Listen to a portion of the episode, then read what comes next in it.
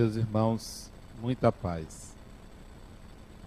Há experiências na vida da gente que a gente não esquece porque marcam, porque emocionam.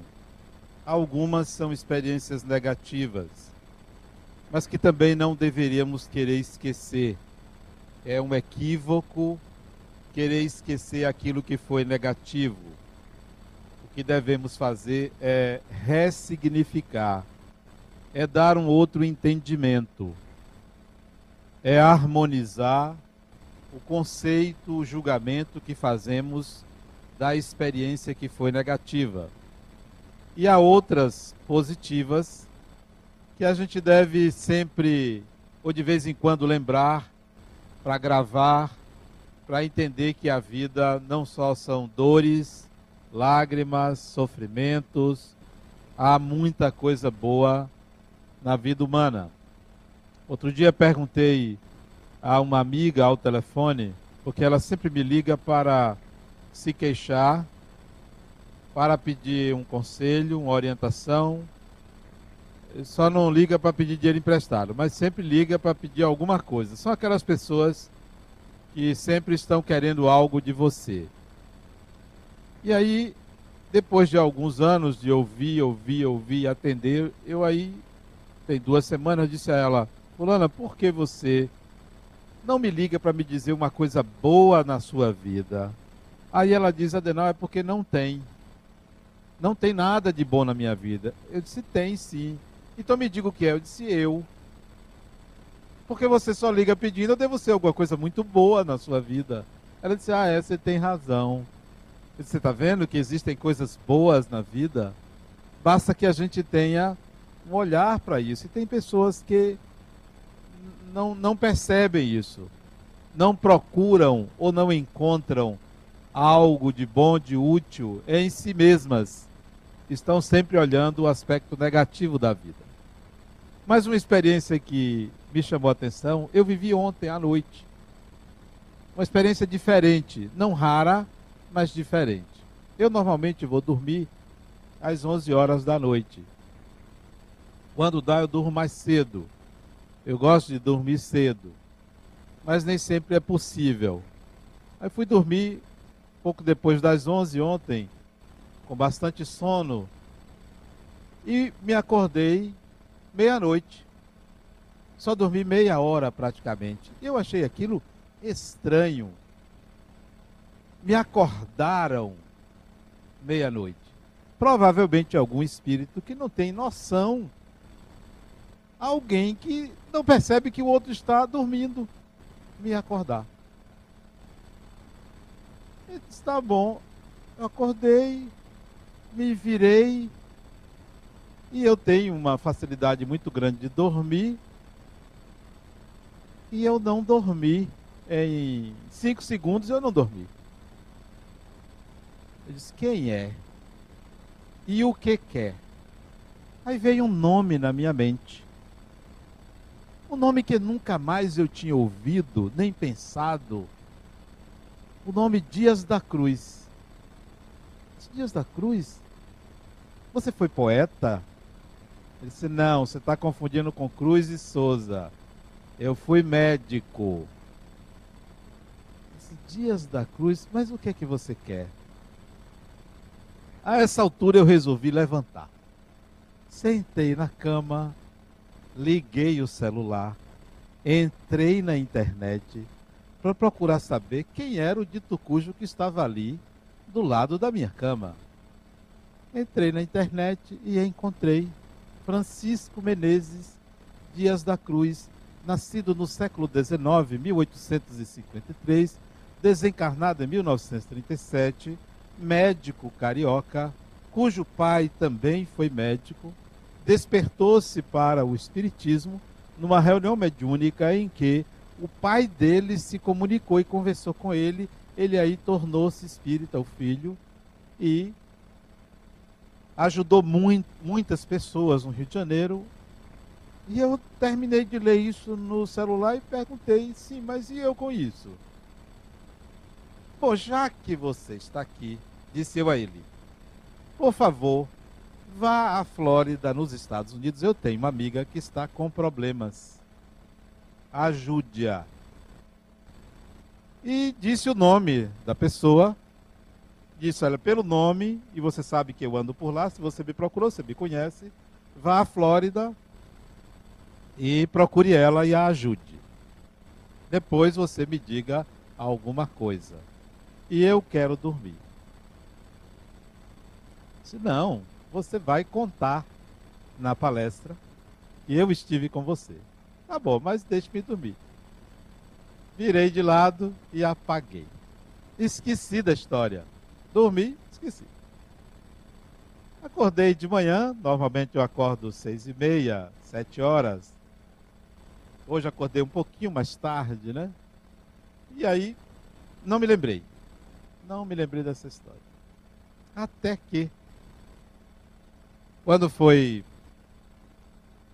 16 horas, eu estou conversando com uma pessoa que é médica, estava comigo. Ele apareceu.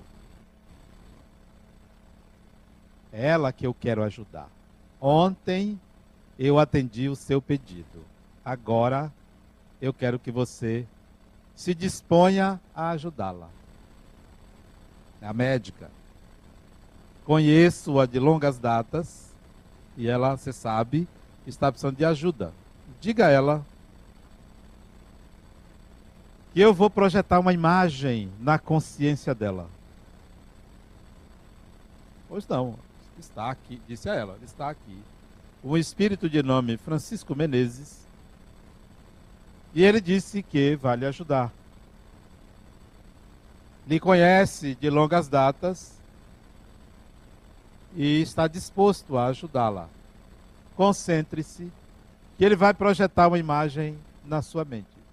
Mas ela tinha tomado 70 gotas de haloperidol e estava com rigidez muscular. Tinha tomado um antipsicótico, tinha tomado um antiepiléptico. Ela estava impossibilitada de raciocinar direito e impossibilitada de ter qualquer imagem mental. E eu disse, olha, concentre-se, que ele me disse isso. Vai aparecer na sua mente e eu estou curioso em saber que imagem é essa. Ela se concentrou e disse, Adenauer, não vem nada na minha mente. Tudo escuro. Eu não consigo imaginar nada. Eu disse, se concentre, criatura. Deite aí. Porque ela deitada, deite aí. E ele vai fazer isso. E o Espírito dizendo: diga a ela que eu vou projetar a imagem, que eu quero que essa imagem fique gravada na mente dela, porque é com essa imagem que eu vou ajudá-la. E eu curioso, que imagem é essa? Aí ela, como é o nome do espírito mesmo? Ele disse Francisco Menezes Dias da Cruz. Eu não o conheço. Já tinha ouvido falar desse nome há muitos anos atrás. E interessante como é que eu ouvi esse nome. Dias da Cruz, não sabia que era Francisco Menezes. Dias da Eu fui a Brasília, isso tem mais ou menos 30 anos. Eu fui a Brasília fazer uma entrevista com uma médium, Dona Irene, já desencarnou ela fundou com o marido e alguns companheiros a Comunhão Espírita de Brasília. E eu era repórter, a DOC, do Jornal Espírita aqui da Bahia. E como eu fui a Brasília a trabalho, eu trabalhava na Caixa Econômica Federal, o diretor do jornal disse, Adenal, já que você vai a Brasília, entreviste Dona Irene, procure ela, entreviste. E eu fui entrevistar Dona Irene. Liguei primeiro, ela marcou um horário, e no horário que ela marcou, eu estava lá, uma tarde, de tardinha, 5 horas da tarde, na Comunhão Espírita de Brasília. Ela me recebeu, uma secretária, e entrei na sala ela estava sozinha numa sala, com uma mesa cheia de de cartas que ela recebia do Brasil inteiro. As cartas estavam abertas, grampeadas no envelope. E por cima da carta, um papel em branco. Algumas cartas não tinham sido abertas e tinha uma, uma página em branco grampeada no envelope. Eu cheguei, me apresentei, ela estendeu a mão, eu me sentei à frente dela. Ela disse: Meu filho, espere aí um instantinho, para eu terminar aqui. Ela pegava a carta, não lia e psicografava na minha frente o remédio que a pessoa deveria tomar e botava numa cesta. Pegava outra. E assim foi durante mais ou menos meia hora, uns 20 minutos, ela fazendo isso. De repente ela parou e disse: Meu filho, tem um espírito aqui. Espera aí, como é? Ele está dizendo que o nome dele é Dias da Cruz. Ele está me dizendo para você dizer ao seu irmão que ele está com um cálculo no rim esquerdo, que ele se antecipe e faça um tratamento, porque senão ele vai sofrer. Eu tomei um susto, porque ela de vez em quando ela dizia assim: Ah, e o seu outro irmão, Fulano, disse o nome. Eu nunca conheci aquela mulher. Diga a ele que não faça isso e aquilo. Mandando um recado. Digo, a mulher é o cão chupando manga mesmo, né? Eu só quero ver a minha vez. O que, é que ela vai dizer de mim, né? E ela falava com os espíritos, falava comigo, e eu pensava que tinha alguma perturbação na mulher. Porque ela olhava para um lado e falava, e ouvia, e conversava comigo. Era Dias da Cruz, o médico, e um outro espírito, que se eu não estou esquecido, era Bezerra de Menezes, que estava ali fazendo o trabalho de receituário. Chamava a mulher, a secretária, a secretária vinha, pegava as cartas psicografadas, ia lá, é, parecia-me que era para botar no envelope e mandar de volta para quem encaminhou a carta, Dona Irene. Então, foi a primeira vez que eu ouvi esse nome, Doutor Dias da Cruz, e eu nunca esqueci disso. E esta noite, o sujeito aparece.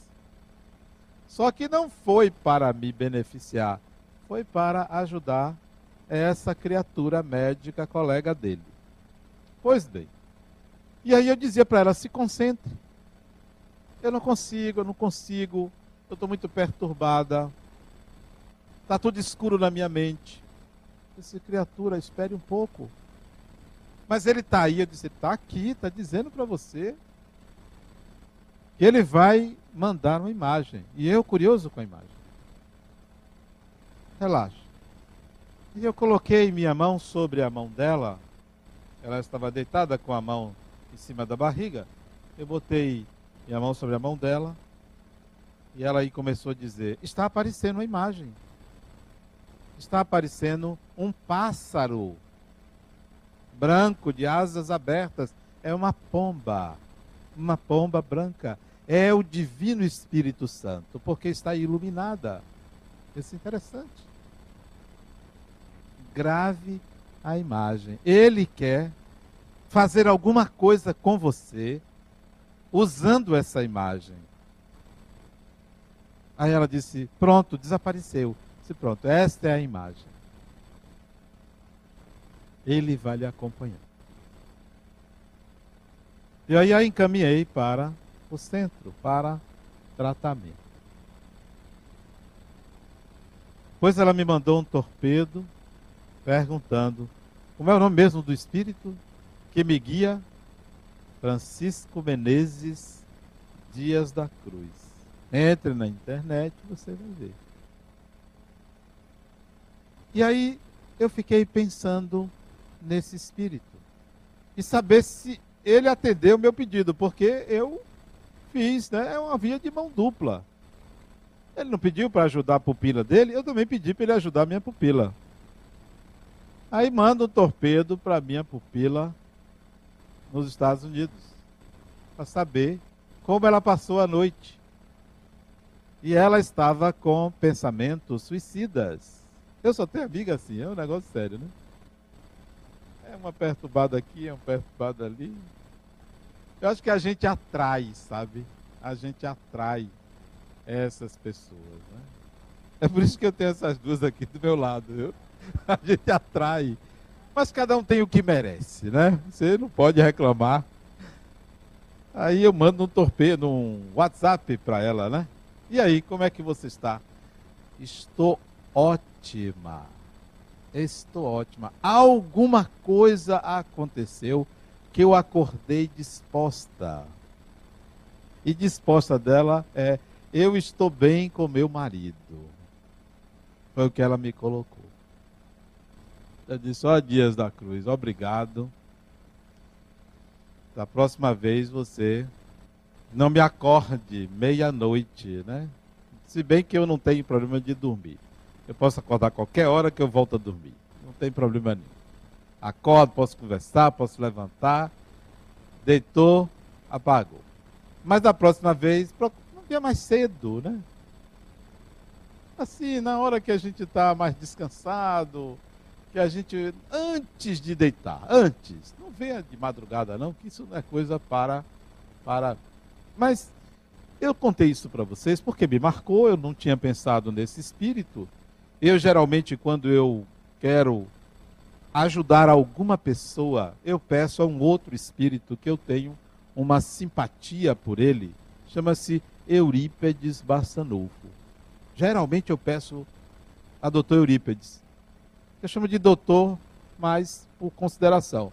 Eu peço a ele até problemas de saúde, problemas graves, eu peço a ele. Nunca imaginei que aparecia um Dias da Cruz lá, da vida. E depois eu descobri que ele foi presidente da Federação Espírita Brasileira. Foi presidente da Federação Espírita Brasileira. Quer dizer, um espírito nobre para presidir a Federação Espírita Brasileira. Mas disse a ele, ó, da próxima vez procure mais cedo, né? outro horário assim que a gente não está descansando. Mas parece que o Espírito quer que grave, que marque, porque se acorda é para marcar. É como um sonho. Se um sonho lhe acorda, é um sonho que você não deve esquecer. Ele acordou o sonho, escreva, porque ele tem uma mensagem importante e profunda. Sim, mas eu me lembrei dessa história porque nós atraímos experiências na nossa vida que nos oferece uma pista de quem de fato nós somos, nos dá assim uma ideia da nossa missão, nos dá uma ideia de como as pessoas nos veem, nos dá uma ideia de responsabilidade. E eu sempre atraí pessoas que querem algum tipo de ajuda espiritual, até antes de ser espírita, mais jovem. Eu me lembro que eu ia fazer vestibular, não, ia fazer vestibular, ia fazer provas do terceiro ano colegial. Eu estudei no Colégio Aplicação aqui em Salvador, já não existe mais ali no Canela, e eu estava no supermercado. Supermercado que tinha ali perto. Paz Mendonça, ali no Campo Grande. E uma mulher me parou, eu estava olhando algum produto, não sei, era rapaz, ela me parou assim e disse assim, ó, é, você vai passar no vestibular. Eu não conhecia a mulher. Tem um espírito me dizendo que você vai passar no vestibular. Então, antes mesmo de estar atento ao Espiritismo, as coisas procuravam, me procuravam. Então, observe você na sua vida quais são as experiências típicas que você tem. São sinais, são indícios, são marcadores do seu processo.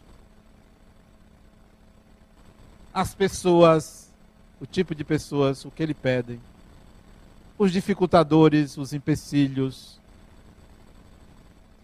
As vezes que você foi beneficiado, tudo isso forma um conjunto que dá uma ideia do seu caminhar, do seu caminho, do seu processo, da sua designação pessoal.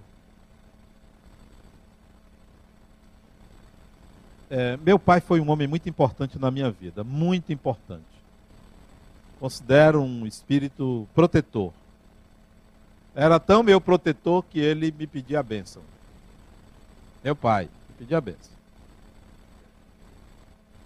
E ele contribuiu para o meu gosto pela matemática. E aí, por conta da influência dele, eu fui fazer engenharia. Mas eu fui fazer engenharia porque tinha aptidão e por influência dele. Mas essa não era a minha designação. Porque, como engenheiro, eu me comportava como psicólogo e como filósofo. Porque, enquanto as pessoas na minha profissão eram bem cartesianas, eu apresentava duas, três opções, ideias, discutia, conversava para ver se não tinha uma outra forma de avaliar, de analisar. Então, eu já era psicólogo antes de ser engenheiro e durante o exercício da minha profissão. Por causa da designação pessoal. Não é uma missão. É como se você exalasse aquele gosto, aquela característica. Por isso que tem pessoas que estão na profissão errada. Tem pessoas que estão fazendo o trabalho que não gostam, porque não seguem a sua natureza, não seguem o seu gosto, a sua aptidão. Não é uma missão, é o reconhecimento de habilidades todos nós reencarnamos almejando alguma coisa, almejando ser feliz, almejando realizar, deixar uma marca, como se fosse uma missão. Mas isso é uma coisa pessoal. Cada um projeta a sua encarnação do jeito que quer, mas nem sempre consegue. Nem sempre consegue. É preciso descobrir, é preciso procurar qual é a sua designação, que é uma coisa que você é e que ninguém é, e que faz com que você se aproxime de determinadas responsabilidades. O que é que você é que ninguém é? O que é que você sabe que ninguém sabe? Que jeito você tem para certas coisas que ninguém tem? É aí onde você deve firmar a sua vida. Aquilo que Nietzsche dizia, torna-te o que tu és. Torna-te o que tu és. Isso não é necessariamente uma profissão, porque você pode seguir uma profissão e fazer outra coisa, independentemente da sua profissão. Você pode ser médico e ser músico. Pode ser médico e ser escritor. Você não precisa abandonar uma profissão para seguir outra. Você pode. Sim, eu tinha um amigo, tinha porque nunca mais ele apareceu. Porque assim, eu tenho, não, eu tinha. Outro dia ele apareceu aqui porque ele se separou e a ex-mulher estava dando em cima dele, ele não queria e pediu minha ajuda para falar com ela para não dar em cima dele. Você vê, as pessoas procuram a gente para todo tipo de coisa. Ele, médico, um excelente médico, uma alma nobre, uma alma boa, Sabe qual era o hobby dele? Carpintaria. Ele fez todos os móveis da casa dele. Ele fez. Carpinteiro. Esculturas ele fazia em casa. Também pintava, mas o, a especialidade dele era trabalhos em madeira, em talhes e principalmente móveis. Ele não precisou abandonar a profissão dele.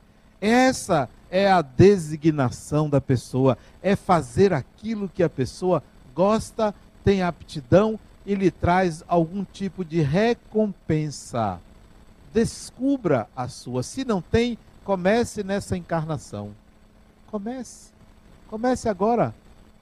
Porque tem espíritos que passam encarnação, passa outra, são bandas voou ficam bordejando para lá, para cá, não aprendem nada, ficam querendo usar a religião para se salvar e não criam habilidades. Não se habilitam. E aí chega na encarnação seguinte, não sabe o que quer, acha que não sabe nada, porque não investiram em alguma coisa. Invista em alguma coisa. Não precisa de dinheiro para isso. Não é uma questão de dinheiro. Porque quando você investe naquilo que você é, naquilo que você gosta, o universo conspira a seu favor e começa a apresentar soluções, oportunidades. Tem um mês, mais ou menos, um rapaz, rapaz não, ele deve ter seus 40 anos, não, 40 não, seus 50 anos. Vem aqui, Adenal, eu tenho uma dúvida na minha vida. Eu sou professor, ensino aqui, ensino ali, vivo do que ganho, banco minha mãe, pago um apartamento, um apartamento é, simples, de um quarto, é eu e ela. E eu quero fazer psicologia, mas eu não tenho dinheiro. Se faça universidade pública, até para a universidade pública, eu não tenho dinheiro para comprar os livros. Eu sou professor. E professor particular. Não sou professor, não sou concursado. Eu ensino aqui, ensino ali, ganho pouco só para viver. Se você quer, para que você quer fazer psicologia? Isso não sei. Eu gosto, eu já leio muito. Eu procuro tudo que fala de psicologia já há 10, 10 não, há 12 anos que eu invisto em psicologia. Fulano, você quer mesmo? Quero, eu quero fazer psicologia. Isso tem um mês. Eu disse, por que você não vai e faz? Mas eu não tenho dinheiro. Você quer? Venda esse relógio. Porque você não anda sem relógio. Venda esse relógio. Quanto custa esse relógio? Ah, isso é barato. Dá para ver que é barato mesmo. Venda alguma coisa. Mas se você quer, você vai conseguir. E ele foi embora. Depois ele me mandou. Não, ele me telefonou. Tem uns oito, nove dias que ele me telefonou dizendo: Adenal, você não sabe o que aconteceu. Eu fui na faculdade e ganhei uma bolsa. Ganhei uma bolsa para psicologia. Está vendo, Fulano? O universo conspira a favor da sua designação pessoal. Ganhou uma bolsa. Não, ele não vai pagar 50%, não ganhou uma bolsa para estudar. Alguém foi com a cara dele. Algum Dias da Cruz apareceu e ah, mexeu os pauzinhos. Deu uma bolsa, não sei de uma bolsa. Acho que a faculdade, ele não me disse não, mas agora eu fiquei pensando, vai fazer uma dobradinha com ele. Você cursa e você ensina alguma matéria. Porque ele é professor universitário. É uma troca. Ótimo. Não tem problema nenhum. Pegue suas horas de folga, vai ensinar para pagar seus estudos. O universo conspira. O que é que você quer? O que é que você quer da vida? O que é que você quer de Deus? Não peça o que lhe cabe. Não peça o que lhe cabe. Hoje eu vi. Hoje é dia de, do Senhor Bonfim, né? Lavagem do Bonfim, né? Eu vi até na televisão uma pessoa que frequenta aqui toda de branco lá, né? Quer dizer, ela ela está procurando se salvar de qualquer jeito, né? A repórter perguntou assim: E aí, o que é que você pediu ao, ao senhor do Bonfim? Aí a mulher diz assim: Ora, minha filha, o mais importante. E a repórter ficou assim, sem saber o que, que era mais importante. O que é que é mais importante? Qual é a sua resposta? Meus pêsames se você respondeu igual que a mulher respondeu na televisão. Você sabe o que ela respondeu? Olha o desplante da mulher. Ora, minha filha, o, o mais importante, sabe o que, que ela respondeu? Saúde. Olha se isso é coisa para pedir para Deus. E não tem gente que pede. Saúde. Olha que desplante. Vou pedir saúde a Deus. Eu não quero que Deus me dê saúde. O que é que você pede a Deus? Você sabe, você tem que pedir saúde ao médico. Você tem que pedir saúde a você mesmo. Mas a Deus vai pedir saúde? É como se você dissesse: Olha, você me deu a doença, agora me dê a saúde. É a mesma coisa. Você está acusando Deus quando você pede saúde. Tem outra coisa que você pode pedir. Sabe o que é que você pode pedir a Deus? Clareia a minha mente para eu ver a minha designação pessoal. É isso que eu peço. Me mostre. Não faça por mim. Porque o Deus que faz por mim me amputa. O Deus que faz por mim me aleja. O Deus que faz por mim me prejudica. Porque toda proteção demasiada atrofia. Toda proteção demasiada atrofia. Sua designação pessoal é a sua realização. Outro dia eu escrevi no meu blog. Não. Viver é muito mais importante do que ser feliz. E tem gente que coloca que ser feliz é mais importante que viver. Ser feliz é um estado de espírito. O mais importante é viver. Eu quero viver. Eu posso até ficar triste, mas eu quero é viver. E viver para mim é encontrar minha designação pessoal. É aquilo que só você faz do jeito que você faz, da forma que você faz. Você desencarna, vai para um hospital, porque todo mundo que desencarna vai para um hospital, sabia? Um ou outro ruinzinho vai para um brau, um ou outro. É, um ou outro desencarna nas sombras, nas trevas. Ou outro, a maioria, 99% dos espíritos que desencarnam vão para hospitais espirituais. Raciocínio inverso é: onde nascem os bebês? 99% nasce aonde? Hospital. Um ou outro nasce num táxi, nasce na rua, nasce na roça. Quando eu digo hospital, uma casa preparada para um parto é como um hospital. Então, a grande maioria que desencarna, desencarna e é e vai para o hospital.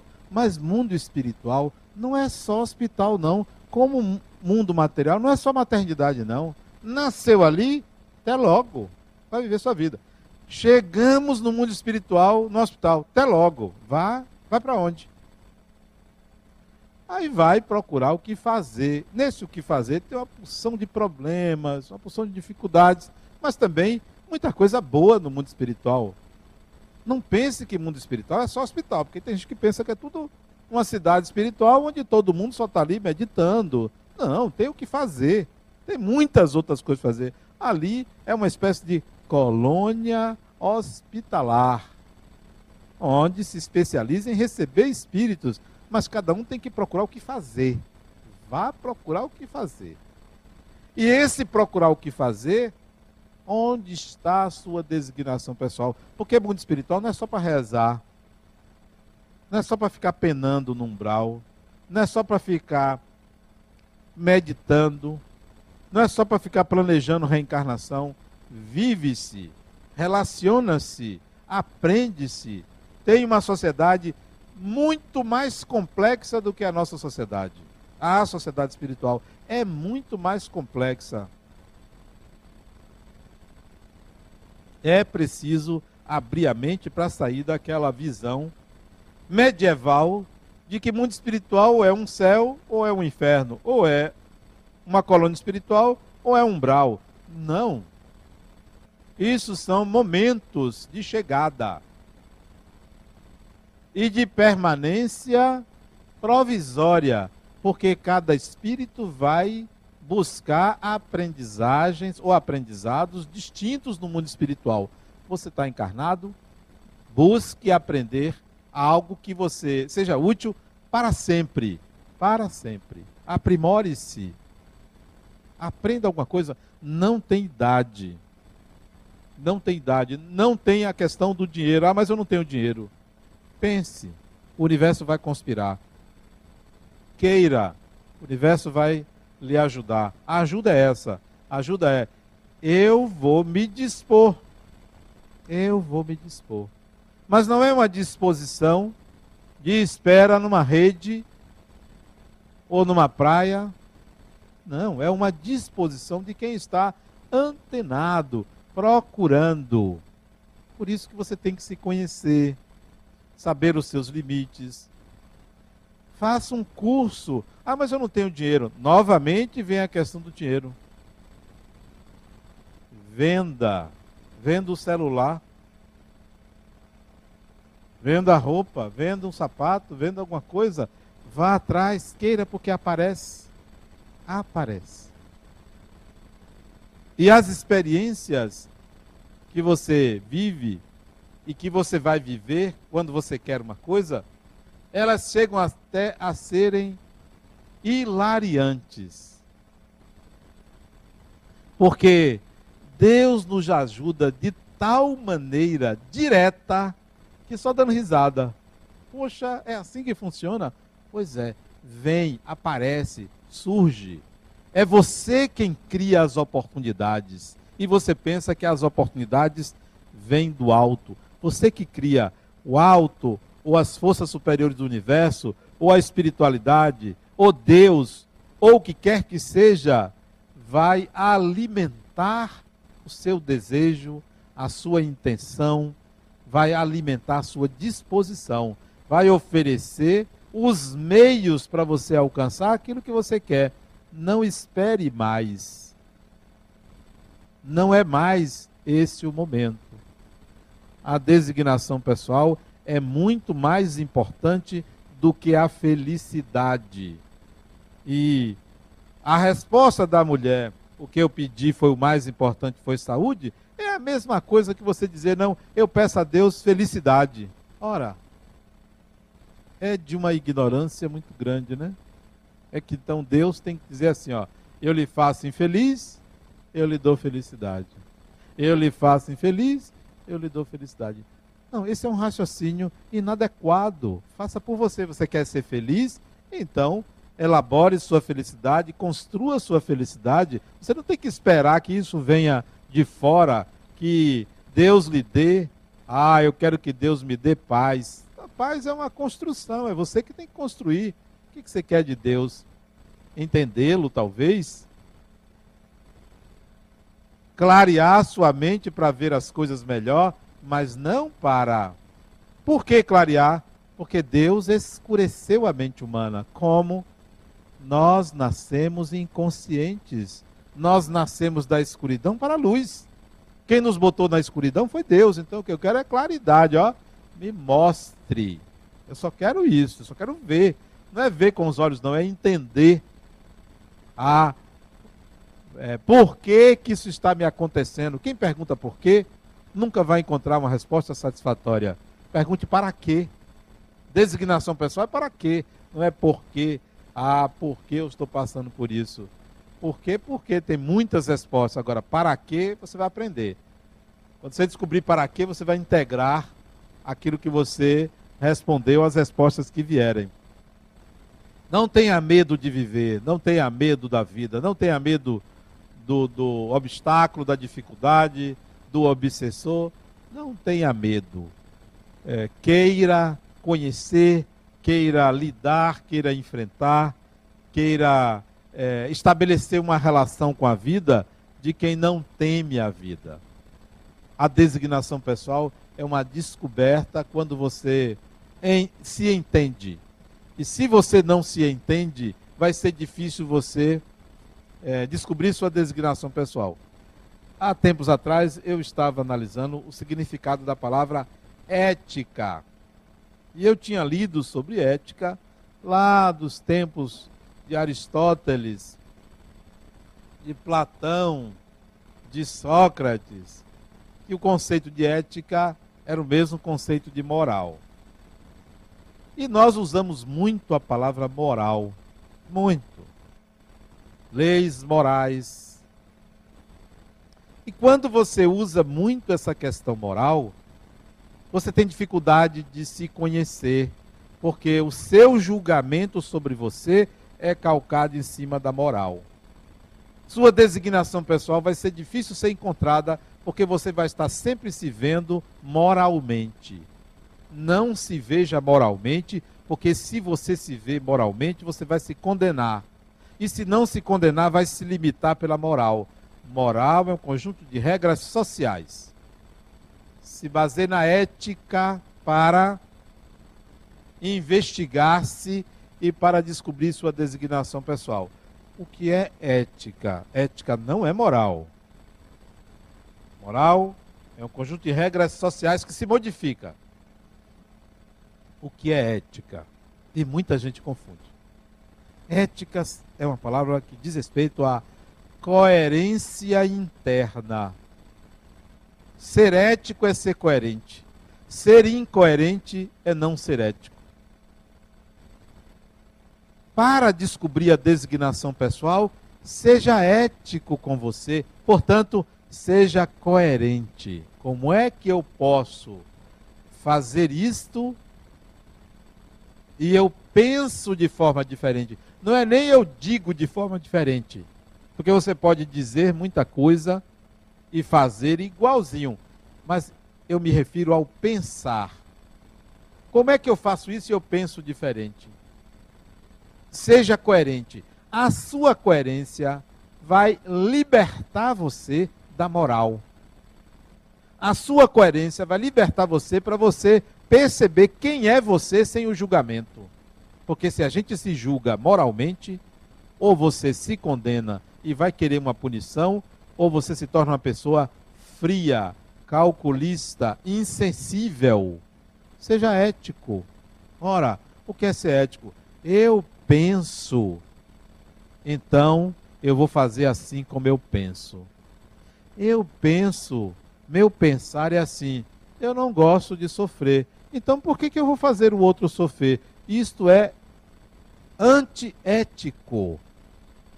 O antiético não é só o ato de corrupção, porque usa-se muito ética quando se fala em corrupção. O antiético é você que está em desacordo o seu pensar, do seu falar e do seu agir. Se você alinhar isso, você vai descobrir quem é você. Você vai descobrir talentos em você, porque todo mundo tem talentos. Uns mais do que outros, porque investiram. Eu recebi um e-mail esses dias, ainda não respondi. Alguém que talvez esteja na plateia, eu não, eu, eu não me lembro quem é a pessoa, eu sei o nome, mas não me lembro quem é. Ele me pedindo conselhos. Eu só atraio esse tipo de pessoa, né? Conselho. Eu estou querendo que me dê conselho, né? Adenal, é, faça assim, faça. Outro dia, outro foi me dar um conselho, mas eu não gostei do conselho, né? Que foi, chegou, chegou para mim e disse, Adenal, é, não corte o cabelo curto, né? Não é bom, você fica feio, né? Quer dizer, olha o conselho que a pessoa me dá. Diz, fulana, eu corto o cabelo curto porque é mais econômico. Porque se eu, se eu cortar grande, Daqui a pouco fica grande, tem que cortar de novo e é caro cortar cabelo, né? Não, é cada conselho. Então ele me mandou um e-mail pedindo um conselho sobre o gosto dele. Se ele deveria investir naquilo. Mas é óbvio que sim. Invista naquilo que você gosta. Invista naquilo que você tem um interesse, aquilo que lhe apaixona aquilo que seu pensamento fica voltando-se para aquilo, faça. Esses dias foi na minha casa visitar minha filha, minha neta, uma colega dela, que é médica. Quando estava estudando, ela casou com um colega, estudante de medicina. Ela é médica, casou com ele. Casou.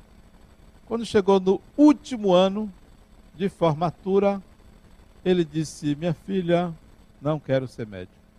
Mas como? Falta só este ano. Não quero. Eu quero tocar guitarra. Eu adoro música. Mas adoro música. Isso já tem uns três anos. Ele é baixista de uma banda e ela é médica. Que bom. Tudo bem que ela ganha mais do que ele, mas ele faz o que gosta. Aí você pode dizer, mas como deixar uma carreira dessa? Designação pessoal. Designação. É a certeza daquilo que quer. Um irmão meu, faltando um semestre para se formar, é engenheiro. Um semestre. Excelente aluno. Já tinha emprego garantido numa consultora. Abandonou. Quero não. Quero fazer vestibular para direito.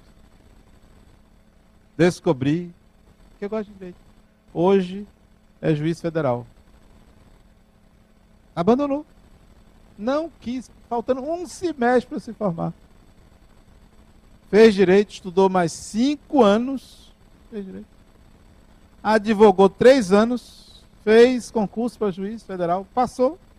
Foi um dos juízes mais novos do Brasil na época, eu fui à posse dele lá em Brasília, um dos juízes mais novos do Brasil, ele. Designação pessoal. Designação. Isso falando apenas de profissão, mas fora da profissão tem aptidões.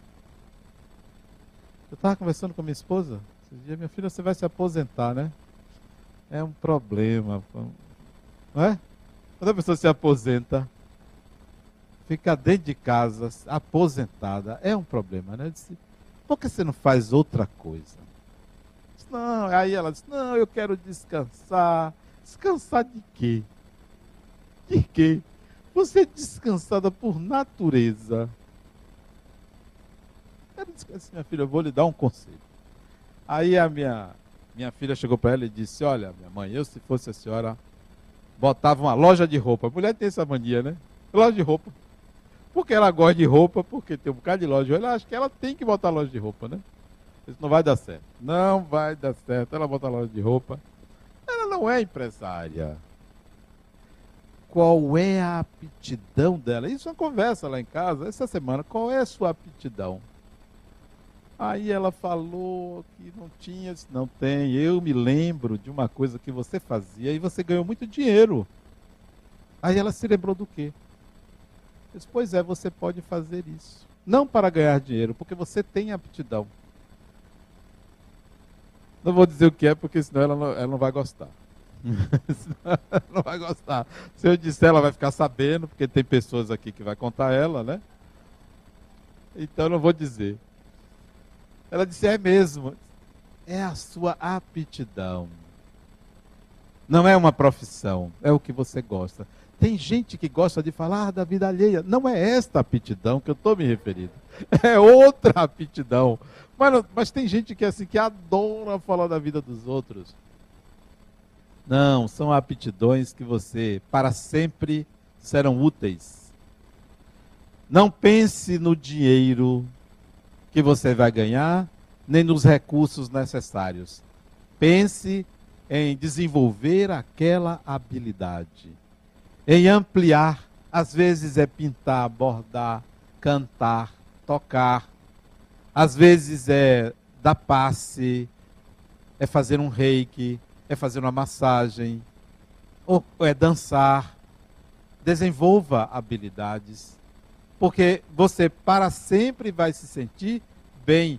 Aí é que vem a saúde, aí é que vem a paz em vez de você pedir a Deus aquilo, peça a Deus para clarear sua mente e você descobrir quem você é, suas nesse sentido, suas aptidões, aquilo que você vem acumulando. E tem coisas que você não aprendeu no passado, em vidas passadas, mas quando você começa, você descobre que você tem habilidade para aquilo. Porque não existia aquela atividade no passado. Quer ver um exemplo? Pessoas que dirigem muito bem, muito bem, nunca tiveram carro em vida passada, mas pegam um carro, dirigem muito bem. Tem senso de direção, senso de distância, tudo. Dirigem muito bem. De onde vem essa aptidão? Do passado? Não. O próprio espírito desenvolveu outras habilidades que, no seu conjunto, favorece essa nova habilidade. Crianças que pegam um computador, um tablet, ou qualquer é, gadget e trabalha com a facilidade, mexe aqui, mexe ali. Onde aprendeu? Não foi no passado, não, porque não existia. É um conjunto de habilidades do espírito que se desperta. Por isso que tem essa facilidade. Além do que, informática no mundo espiritual já existe desde a década de 40. Desde a década de 40, os espíritos já trabalhavam no mundo espiritual com computadores, desde a década de 40. Isso nós é que desenvolvemos o conceito alguns anos depois, mas é anterior no mundo espiritual. Então tem habilidades que você aprende no mundo espiritual. Quando você estiver prestes a desencarnar, e eu sei que tem gente aqui que está na beira, está ali pertinho, né? Tem. Tem gente que está na beira, porque hoje para desencarnar é daqui para ali. Né? É daqui para ali. Você até no centro espírita se desencarna. Qualquer lugar. Você chega em casa, já está do outro lado. É a coisa mais fácil de desencarnar. Tem gente aqui que está tá até preocupada, mas é você mesmo, né? Pense assim, ó, quando eu desencarnar, eu não vou ficar preocupado no mundo espiritual, se eu vou sofrer, se eu vou ser julgada, julgado, se eu vou ficar rezando, se vai me aparecer minha avó, minha mãe, não sei quem. Eu quero fazer alguma coisa de útil. Pense assim. Eu quero desenvolver habilidade. Sabe por quê? Porque você vai chegar zero bala. É igual a criança. A criança chega zerada. Embora tenha ali um espírito com uma experiência vastíssima, mas chegou zerada na encarnação. Opa, vou estudar. Os pais encaminham para aqui, para ali. Pense assim, quando eu desencarnar, eu vou chegar zerada ali, ó. Eu vou procurar alguma coisa nova para fazer, alguma coisa diferente. Faça alguma coisa diferente desde agora, alinhando essa coisa diferente à sua aptidão ou às suas aptidões. Se não tem, procure, procure alguma coisa que você possa fazer, que você possa colocar sua mente é, em atividade. Por último, eu estava pensando sobre o mal de Alzheimer. Né? É uma doença nova, recente, talvez de uns 30 anos, 20, 30 anos para cá, de degeneração celular, cerebral, e que altera o comportamento das pessoas. Né?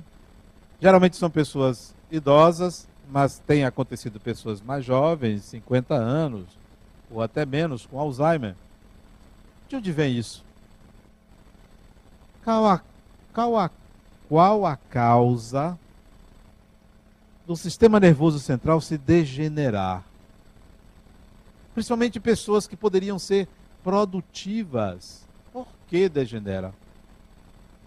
Porque retira a pessoa da sua consciência, dos seus hábitos, da sua rotina, da sua inteligência.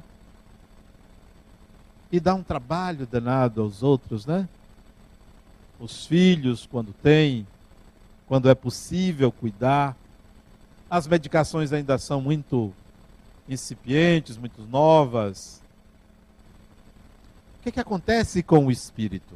É claro que o problema, o defeito, é na máquina, não é no espírito defeito é no corpo. É como se alguém lhe desse um alicate enferrujado. É como se alguém lhe desse uma tesourinha que não corta. O problema está no corpo.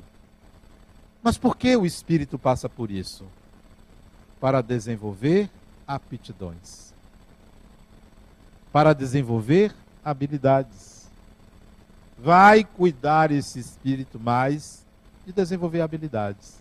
Enquanto nós outros que estamos aqui encarnados para cuidar deles, para desenvolver habilidades, habilidades de cuidar, de ter paciência, de ter humildade, de não enxergar a doença como se ela fosse um problema mental, não é um problema mental, é um problema cerebral, para que o espírito desenvolva habilidades. Desenvolvendo habilidades, ele vai sempre utilizar isso como sua designação pessoal. Vai estar sempre atualizando essa designação pessoal.